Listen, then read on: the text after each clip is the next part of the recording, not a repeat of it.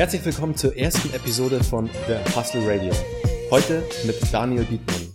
Es freut mich sehr, Daniel heute bei uns in der ersten Episode, in der ersten Ausgabe von The Hustle Radio begrüßen zu dürfen. Daniel ist ein langer Freund von mir, Sparingspartner und vor allem ist Daniel der Gründer von Obelisk.com.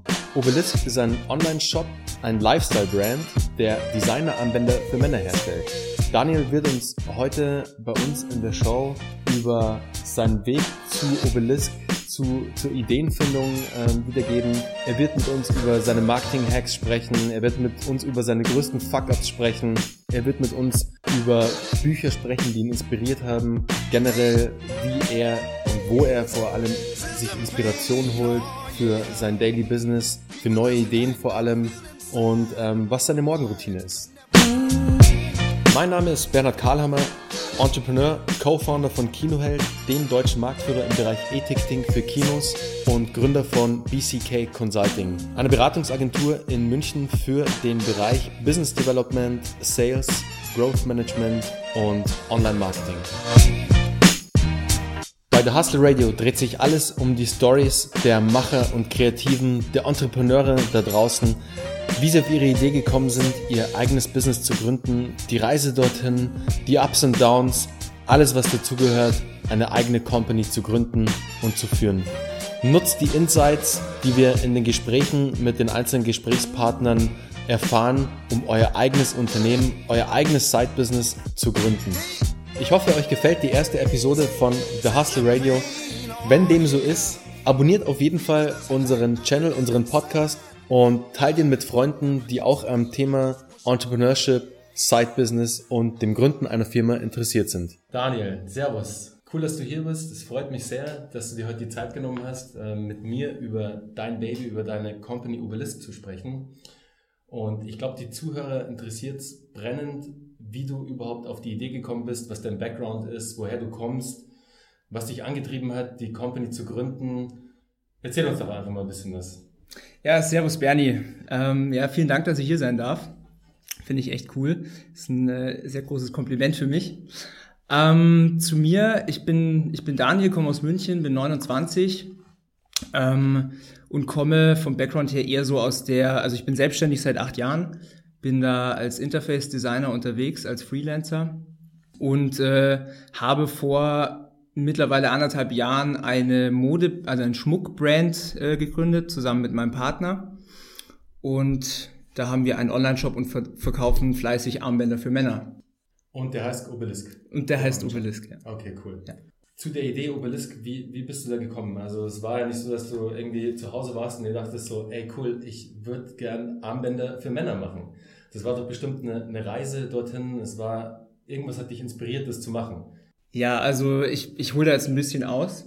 Ähm, dadurch, dass ich ja schon so eine Weile selbstständig bin, äh, war für mich nie so ein Thema, äh, angestellt zu sein. Mhm. Also mich hat's immer so ein bisschen gegraust, so dieses typische 9-to-5-Leben. Ähm, du gehst in eine Company, hast irgendwie einen Chef über dir, der dir sagt, was du zu tun äh, hast und äh, arbeitest eigentlich nur deine Stunden ab. Das war nie so meine Philosophie vom Leben. Ich wollte immer ein bisschen mehr haben. Und äh, daher habe ich mich auch vor acht Jahren selbstständig gemacht. Die Idee mit Obelisk, ähm, ich bin so vor zwei Jahren auf die, eher so ein bisschen auf die Schiene gekommen, hey, als Dienstleister bist du halt doch irgendwie, du arbeitest natürlich immer noch für jemanden, also du bist doch irgendwie abhängig von äh, einem Boss oder so. Ähm, und da bin ich dann eher auf die Idee gekommen, lass doch mal lieber Produkte verkaufen. Und ich habe dann angefangen, Online-Marketing zu lernen. Ich habe äh, anfangs T-Shirts verkauft. Ähm, War ja ein krasser Hype vor ein paar Jahren. Ja? Das, also dieses ganze T-Shirt-Business mit Teasely und Teespring und wie sie alle heißen. Ganz genau, das war mega Hype. Äh, dadurch habe ich das auch mitbekommen. Und das hat für mich so den, den Anschluss gegeben, komm, versuch doch mal was Neues, geh mal ein bisschen weg aus dieser Dienstleister denke und versuche mal was aufzubauen, was dann auch ohne dein tägliches Zutun sich verkaufen könnte. Mhm. Und ähm, somit habe ich dann das ganze Thema Online-Marketing beleuchtet und Facebook-Ads äh, gelernt. Ich bin da jetzt noch lange nicht der Bro, aber äh, habe so die Basics verstanden und habe ja mittlerweile auch schon sechsstellig an Facebook überwiesen. Mhm, krass. Und Obelisk Ja, vor anderthalb Jahren kam witzigerweise mein Cousin auf mich zu. Den hatte ich schon eine lange Zeit nicht mehr gesehen. Und ähm, wir haben uns ausgetauscht, was wir so machen. Äh, er hat ein Offline-Business in Augsburg. Ähm, und ich habe ihm erzählt, dass ich jetzt im E-Commerce bisschen anfange, bisschen Online-Marketing mache. Und äh, da hat er mir gezeigt, hey, guck mal her, in den USA gibt's voll die coolen Armbänder. Der, also er hat immer so Luxusuhren an und dem mhm. taugt das total. Ich bin da eher ein bisschen schlichter. Und er hat mir das gezeigt und ich habe gesagt, du pass auf, ich erkläre dir das mal, wie man das macht mit Online-Shop und Marketing und Sourcing und alles. Und ja, wir haben uns dann angeschaut, nach zwei Bier hat er gemeint, komm, wir probieren das einfach mal selber. Für uns war das dann quasi wie ein, ein Testprojekt zusammen, auch ob wir überhaupt zusammen arbeiten können, wussten wir davor auch gar nicht. Und ähm, dann haben wir einfach angefangen und wie man am Anfang halt so denkt, äh, es kommen auf dem Weg super viele Hürden und man, man beachtet oder man, man weiß das vorher halt nicht, man merkt es immer auf dem Weg dahin. Und äh, ja, so haben wir gestartet und mittlerweile läuft es, läuft es ganz gut, ja. Cool. Das heißt, ihr habt, als ihr Obelisk gestartet habt, habt ihr einen MVP gelauncht, sozusagen ein Produkt, das ähm, relativ schmal von den Features ist, das schmal vom Design vielleicht auch ist. Das ist einfach was, um schnell die Idee auszutesten. Vielleicht für unsere Zuhörer, die nicht wissen, was ein MVP ist. Mhm. Ein MVP ist übersetzt ein Minimum Viable Product und das bedeutet so viel wie ein Produkt, das die Kernfeatures beinhaltet, um schnell damit auf den Markt zu kommen und um die Idee zu testen und um Daten zu generieren und einfach zu erfahren, funktioniert meine Idee da draußen oder funktioniert sie nicht. Also wenn ich ganz ehrlich bin, nein, wir haben nicht so gestartet. Ich hätte es mir gerne so gewünscht. ähm, damals war ich noch nicht so ganz weit.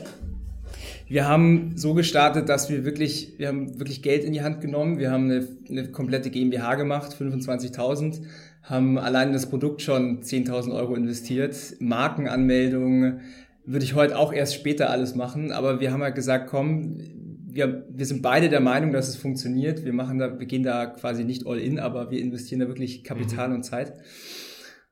Glücklicherweise hat es dann auch funktioniert. Hätte natürlich auch nicht funktionieren können. Ähm, heute würde ich es anders machen, klar. Ja, okay.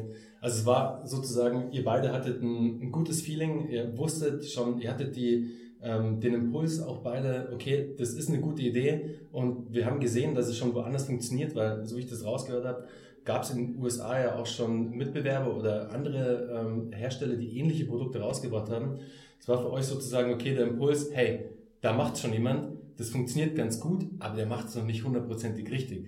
Da ist noch was, da kann man noch mehr rausholen. Und so seid ihr dann quasi auf die Idee gekommen und dachtet, hey, da steigen wir jetzt voll drauf ein und legen einfach los. Ganz genau, ja. Also wir haben erkannt, dass in den USA das letztes Jahr halt der Mega-Hype war oder mhm. immer noch ist. Und wir haben halt auch festgestellt, dass in Deutschland oder auch in der EU das gar nicht so auf dem, auf dem Schirm ist mit Armbändern und so Accessoires für Männern. Und daraufhin haben wir gesagt, komm, wir versuchen es einfach äh, in Deutschland. Und ähm, das hat glücklicherweise funktioniert, ja. Cool. Heute, ich muss dazu sagen, heute würde ich es wahrscheinlich anders machen. Ich würde zuerst in den USA was testen, ob es funktioniert, mhm. weil dann später erst in, nach Deutschland zu gehen, weil nach Deutschland schwappt immer alles von den USA. Ja, ja. Das heißt, wir werden es wahrscheinlich gar nicht so einfach haben, wenn wir jetzt in die USA gehen, ähm, dass es da auch so, so boomt. Okay, weil der Markt einfach ein bisschen anders aussieht, was. Okay, ja, ganz genau.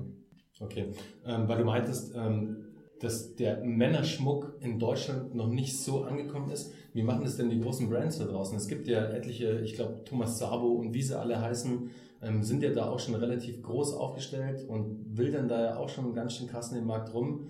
Ähm, es gibt definitiv eine Nachfrage für diese Produkte, aber die ist noch lange nicht gedeckt, deiner Meinung nach, oder? Da ist noch Luft nach oben, auch für einen neuen, kleinen, aufstrebenden Brand wie Obelisk. Ja.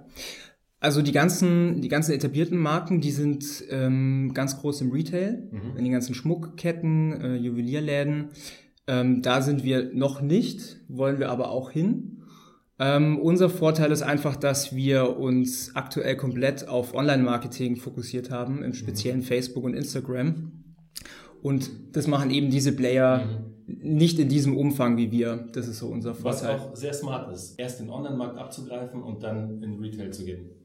Genau, wir haben halt auch gemerkt, wir hatten schon ein paar ähm, Unterhaltungen mit den Schmuckketten. Mhm Ähm, dafür sind wir noch ein bisschen zu klein.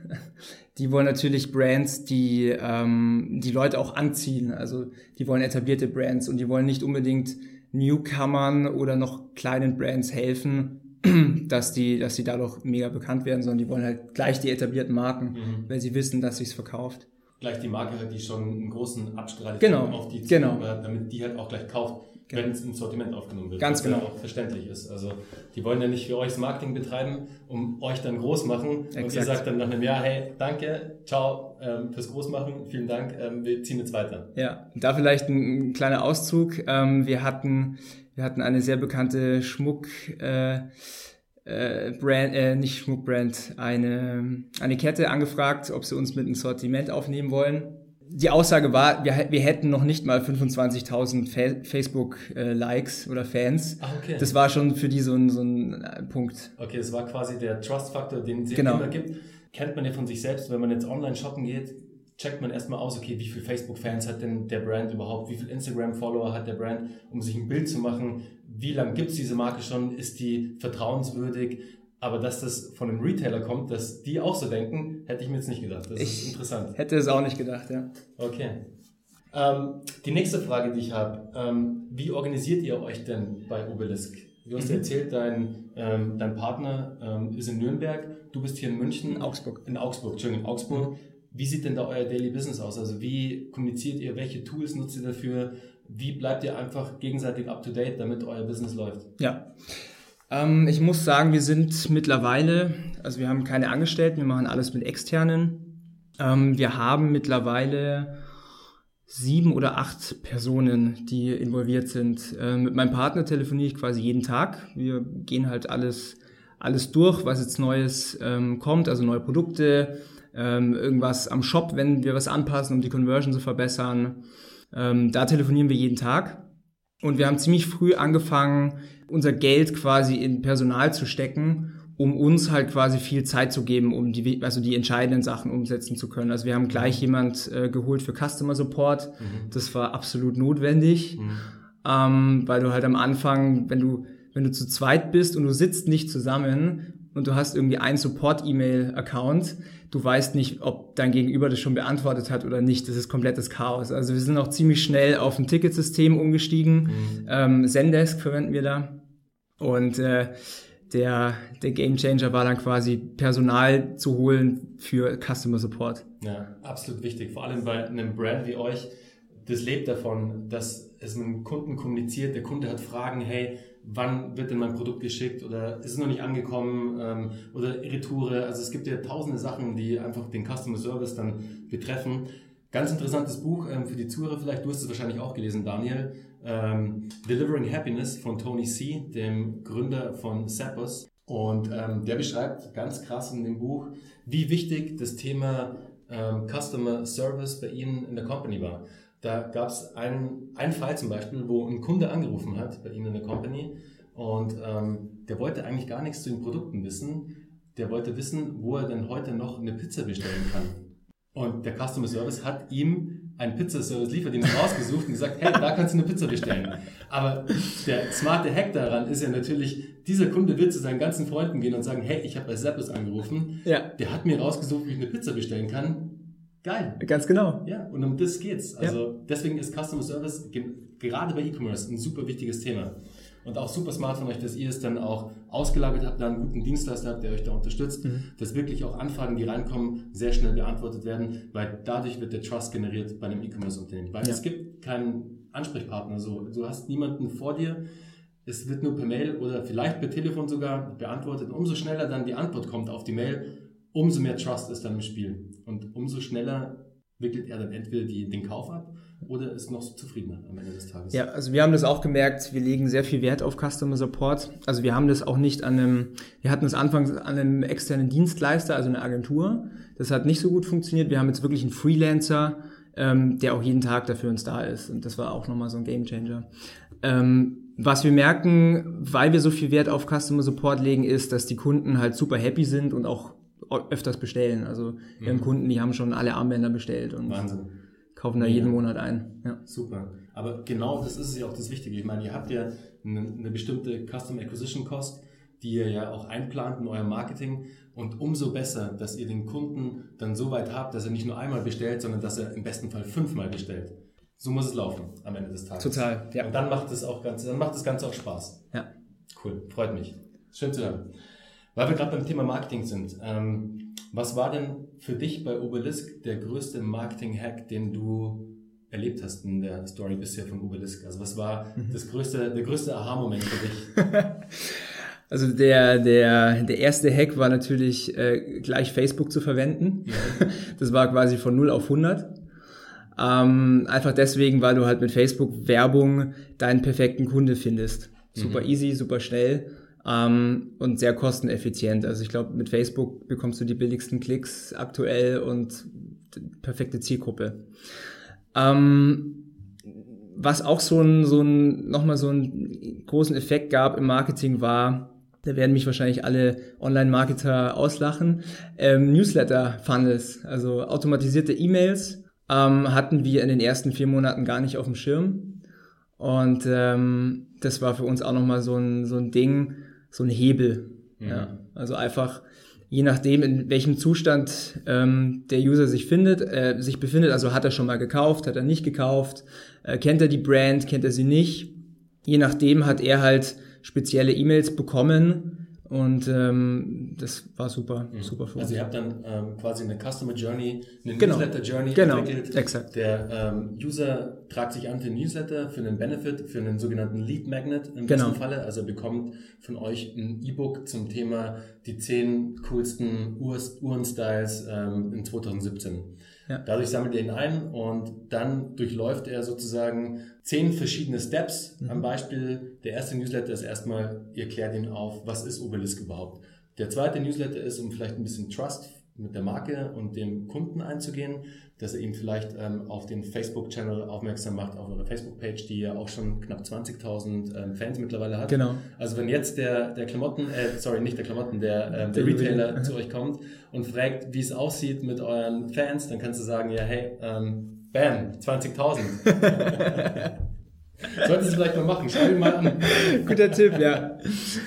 Okay, aber für die Hörer, Zuhörer nochmal, ähm, der, die Newsletter Journey ist ähm, sozusagen ist ein Stadion, wo der Newsletter-Subscriber reinkommt und er, er, durchläuft dann zehn verschiedene ähm, Stadien, zehn verschiedene Mails, die er bekommt zum Thema Obelisk. Und das Ziel ist natürlich auf der einen Seite den Trust des Users zu gewinnen und auf der anderen Seite ihn ganz nah an den Brand und an die Marke heranzuführen und am Schluss natürlich der Sale. Genau, es geht dann noch ein bisschen weiter. Also auch die Leute, die gekauft haben, die kann man auch nochmal öfters mhm. quasi äh, ja, Marketing betreiben. Cool. Und ihr macht es schon auch über einen Lead Magnet, den ihr auf der Seite einsetzt, dass der Kunde überhaupt sich einträgt. Und wie sieht der bei euch aus? Also was ist das? Genau, wir haben mittlerweile einen neuen. Also der erste war ein kostenloses PDF. Ähm, wir haben gemerkt, dass die Kunden, die Armbänder anziehen, gerne auch Uhren anziehen. Mhm. Das heißt, wir haben ein Lead Magnet gemacht. Das war ein PDF, also relativ einfach ich glaube mit 10, 20 Seiten, ähm, wo wir sagen, das sind die, das sind die Uhrenmarken,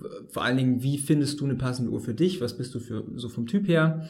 Und äh, so haben wir die Leads eingesammelt und die Story in den E-Mails war dann quasi von Uhren über Männer, Style, Accessoires hin zu Armbändern, so um den Bogen zu spannen und dann natürlich äh, Angebote und ja, zum mhm. Sale.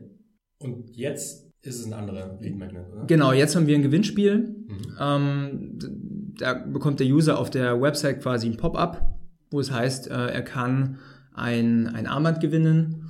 Und da ist jeden Sonntag die, die Ziehung. Da gibt's dann immer einen Gewinner. Und ähm, das funktioniert wunderbar. Also es funktioniert sogar noch besser als mit dem, cool. mit dem Uhrenguide. Und wie viel machen dann nur, dass die Zuhörer mal eine Ahnung haben, wie viel machen das mit bei so einem Gewinnspiel, ähm, die sich dann eintragen wirklich auch und da teilnehmen? Ja, also sind im Monat ähm, ja zwischen 500 und 1000 Leute. Wow. Also quasi kostenlose Leads. Mhm, super. Ja. Nice, nice. Sehr, sehr stark. Okay, vom Thema Marketing jetzt zum Thema Fuck-Up. Was war denn euer oder dein größter Fuck-up in eurer Company History bisher? Okay, ähm, das war Anfang dieses Jahr, so im Februar. Da kamen einige Sachen zusammen.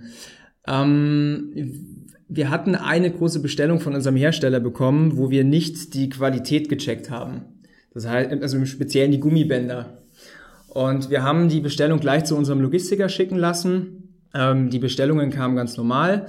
Und bei den Leuten ist teilweise das Armband kaputt gegangen. Okay. Ähm, dazu kam noch, dass wir in der Zeit Probleme mit dem Logistiker hatten. Wir hatten äh, in der Zeit auch noch probiert, mit einer Werbeagentur zusammenzuarbeiten. Das war äh, leider auch nicht ganz glücklich. Und diese ganzen Sachen zusammen, das war ein ganz schöner Fuck-up-Monat.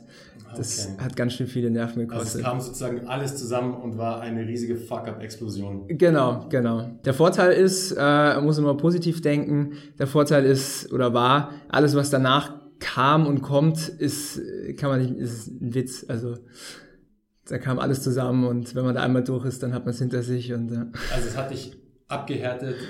In dem Falle, um ähm, alles, was dann in der Zukunft kam, hat dich gar nicht mehr so krass Genau. berührt, weil du wusstest, okay, da hat es jetzt schon richtig gekracht und es kann eigentlich gar nicht mehr schlimmer kommen, beziehungsweise die Learnings, die ihr aus dem Fuck-Up generiert habt, was ja ein super wichtiger Prozess ist. Aus so einem Fuck-Up lernt man ja auch extrem viel, weil der Fuck-Up passiert einmal und man wird alles verhindern, dass dieser Fuck-Up nicht nochmal passiert. absolut. Ja. Deswegen, liebe Zuhörer, ist es super wichtig, dass auch mal ähm, die Scheiße am Dampfen ist und dass mal was passiert. Weil ohne solche Zwischenfälle oder solche Fuck-Ups lernt man nicht als Entrepreneur. Also ganz wichtig. Ganz genau. Daniel, ich weiß ja von dir, dass du auch sehr, sehr viel liest und sehr interessiert bist immer an Büchern und dir da auch ähm, deine Inspiration holst. Wir haben uns schon ganz oft ausgetauscht über verschiedene Bücher, haben uns verschiedene Bücher auch schon empfohlen. Jetzt würde mich mal interessieren, was waren denn deine drei Bücher in der letzten Zeit, die dich am meisten inspiriert haben? Mhm. Ähm, Nummer eins ist, war von Russell Brunson, Dotcom Secrets. Und zwar da geht's um äh, Online-Marketing, Sales Funnels, Conversion Funnels. Das ihr dann gleich auch angewendet habt, natürlich für Das wir natürlich gleich angewendet haben. Ja, du nice. musst die Dinge immer gleich umsetzen. Du musst, musst es machen. Ähm, da kam für mich so überhaupt das Verständnis, ähm, dass der, dass der potenzielle Kunde sich in verschiedenen Denkphasen auch begibt. Also anfangs kennt er die Marke nicht und dann kommt er so ins Überlegen, dann gefällt ihm vielleicht ein Armband und dann kauft er. Und äh, das hat äh, einige, äh, hatte ich einige Aha-Momente bei diesem Buch, also kann ich sehr empfehlen. Also nur ganz kurz, das heißt, ähm, dein Learning war daraus, okay, der Kunde oder der potenzielle Kunde muss erstmal in Kontakt mit dem Brand kommen, muss sich erstmal in diese Welt begeben, du musst ihm die Welt zeigen, du musst ihm die Welt eröffnen, die dein Brand eigentlich so widerspiegelt.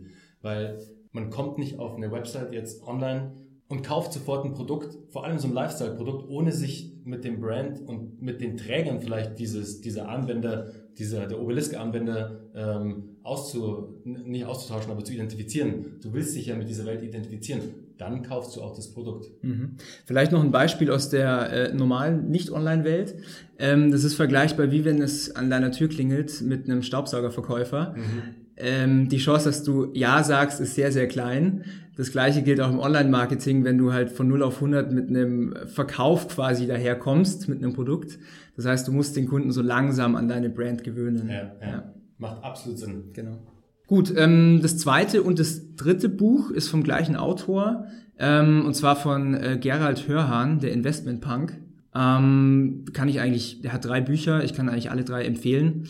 Und zwar hat es für mich nochmal so meine Einstellung geschärft und auch nochmal in einigen Bereichen die Augen geöffnet, was äh, die Sicht auf das Leben, Finanzen, Arbeiten, Selbstständigkeit ähm, ja, für Auswirkungen hat.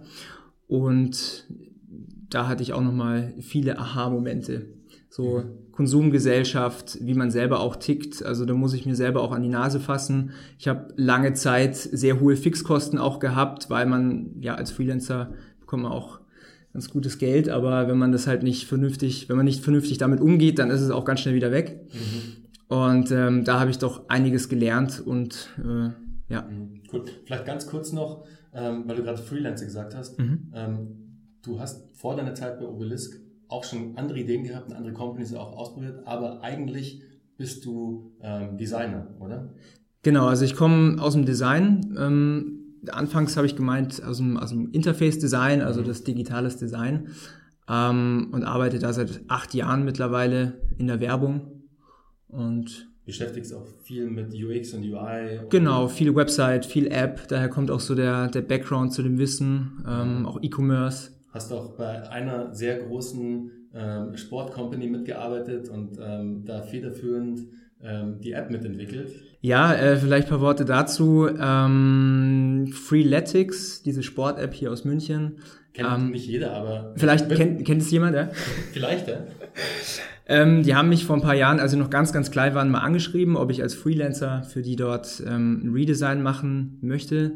Da waren das noch sieben Leute, mhm. da waren die Founder noch da. Und das habe ich ein halbes Jahr gemacht, war echt eine super Zeit. Und ähm, dann kam auch eine, da habe ich mich sogar anstellen lassen ein Jahr ähm, als Head of Design. Und ich habe so quasi die ganze ähm, Skalierungsphase von der Firma mitgemacht. Also ich bin dann gegangen, da waren es 70 Leute. Es war eine coole Zeit. Ich war nebenher immer noch selbstständig und ich habe dann auch gemerkt, dass äh, Angestelltentum nicht ganz so meins ist.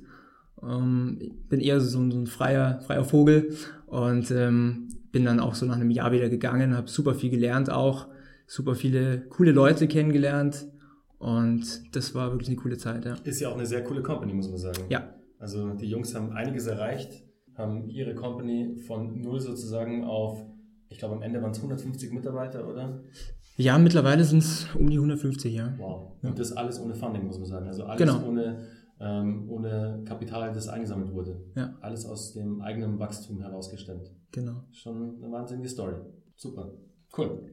Alright, ähm, Daniel, ich habe noch ein, zwei letzte Fragen. Und zwar, was mich auch immer sehr interessiert an, an anderen Gründern, an anderen Entrepreneuren, jeder von uns hat ja so eine Morgenroutine, was er so morgens macht, wie er so in die Gänge kommt, mit was er sich gleich beschäftigt, wie er einfach seinen Tag startet. Und da würde mich mal interessieren, wie startest du denn deinen Tag?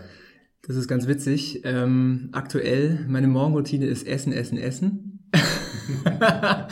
ich habe nämlich das neue Buch von Tim Ferriss gelesen, der Vier-Stunden-Körper.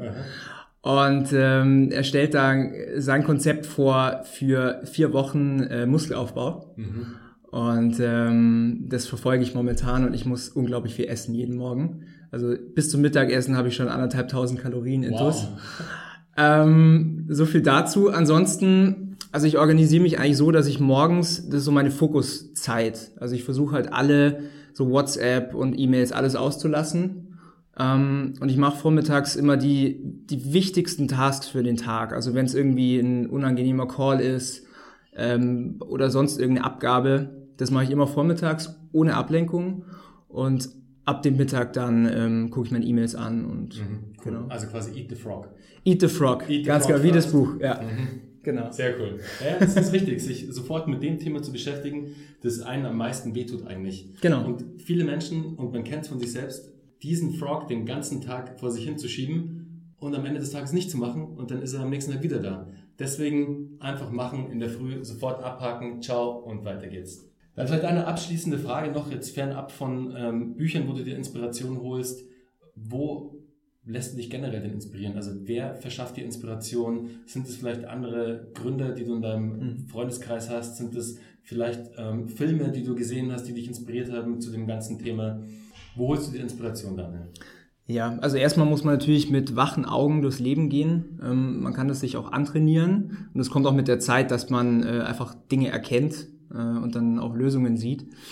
Ähm, aber ansonsten, ich unterhalte mich auch super viel mit, mit anderen Leuten, mit äh, Firmeninhabern, mit Selbstständigen und da kommen auch sehr, sehr viele Ideen zustande. Mhm. Ja. Hast du da auch einen Mentor, einen Mentor, mit dem du sprichst, der dir auch so ein bisschen einfach ähm, aus seiner Erfahrung ähm, widerspiegelt, wenn du ein bestimmtes Problem hast, wo du nicht weiter weißt? Also einfach jemand, an den du dich wenden kannst. Äh, Mentor aktuell habe ich keinen. Ich hatte ähm, einen, wo es war so die Anfangsphase im Online-Marketing. Ähm, da habe ich sehr, sehr viel gelernt. Und da bin ich auch super dankbar. Aktuell habe ich keinen Mentor. Ähm, kann ich aber jedem ans Herz legen. Also es ist nicht so, dass man rausgeht und sagt, ich, ich brauche jetzt einen Mentor und finde sofort einen, mhm. sondern solche, solche Situationen ergeben sich und mhm. ähm, man lernt dann super viel, ja. Solche Menschen trifft man auf seiner Reise meistens genau, und genau. merkt dann ganz schnell, okay, der hat schon mal das gleiche Problem gehabt und der hat eine Lösung dafür gefunden. Man sollte nicht auf alle hören, die einem einen Ratschlag geben möchten, sondern nur auf die Leute, die es wirklich schon mal selbst erlebt haben und durchlebt haben vor allem. Genau. Daniel, hey, es war wieder mal einfach sehr cool, sich mit dir zu treffen, mit dir auszutauschen. Es ist immer eine coole Zeit. Ähm, ich genieße das immer total. Ähm, Ich hoffe, wir treffen uns auch noch ganz oft und ähm, vielleicht kaspern wir auch mal wieder irgendwas aus. Würde mich sehr freuen. Gerne. Und vielen Dank nochmal, dass ich hier sein durfte und hau rein.